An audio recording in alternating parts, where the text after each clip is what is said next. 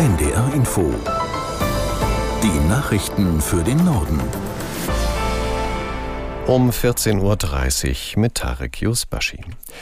Den Nobelpreis für Medizin erhalten dieses Jahr zwei Wegbereiter der Corona-Impfstoffe. Das hat das Nobelpreiskomitee in Stockholm bekannt gegeben.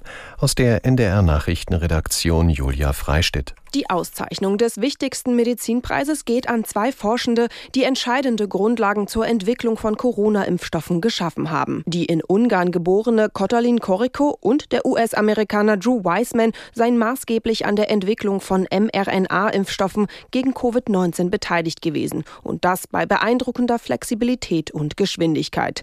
Das teilte das Karolinska-Institut am Vormittag in Stockholm mit.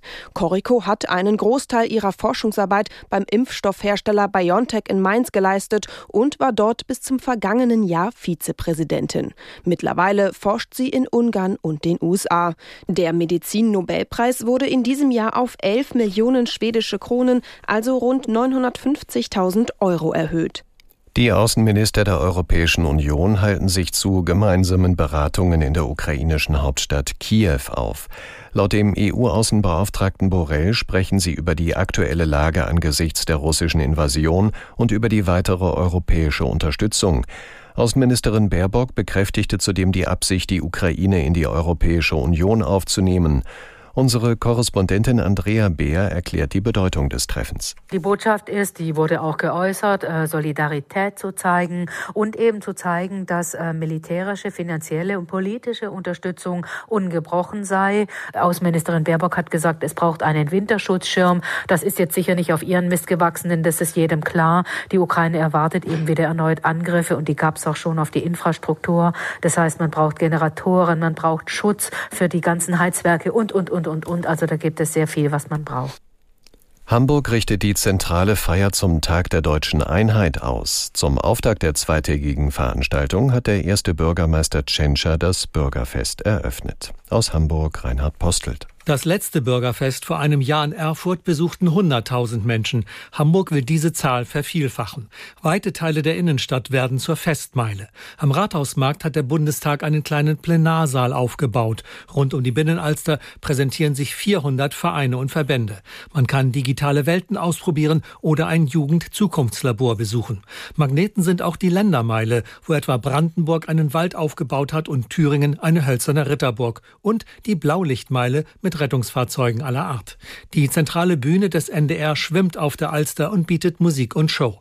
Bundesratspräsident und Hamburgs Bürgermeister Peter Tschentscher will die Vielfalt Deutschlands würdigen und die Menschen zusammenbringen, statt zu spalten. Motto Horizonte öffnen.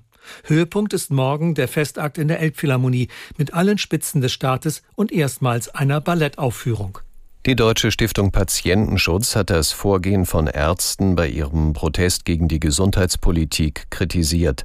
Vorstand Brüsch sagte, jede Berufsgruppe könne für bessere Bezahlung kämpfen, doch Praxisschließungen träfen in erster Linie kranke und schwache Menschen.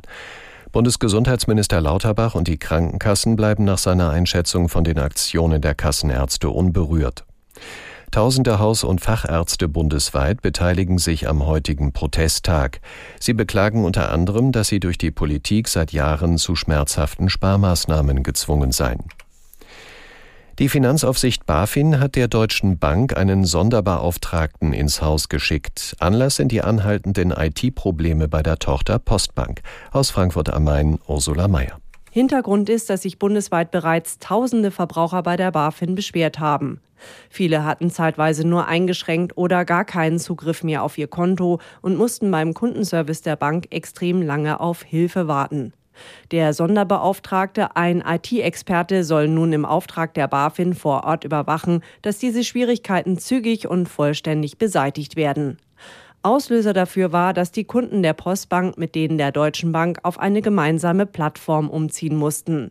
Darüber hinaus gab es laut BaFin auch Probleme beim Baufinanzierungsgeschäft der DSL Bank, einer weiteren Tochter der Deutschen Bank. Es verzögerten sich zum Beispiel Auszahlungen der Bank. Von der Deutschen Bank und der Postbank hieß es, um diese Probleme zu lösen, werde man mit der BaFin und ihrem Sonderbeauftragten eng zusammenarbeiten.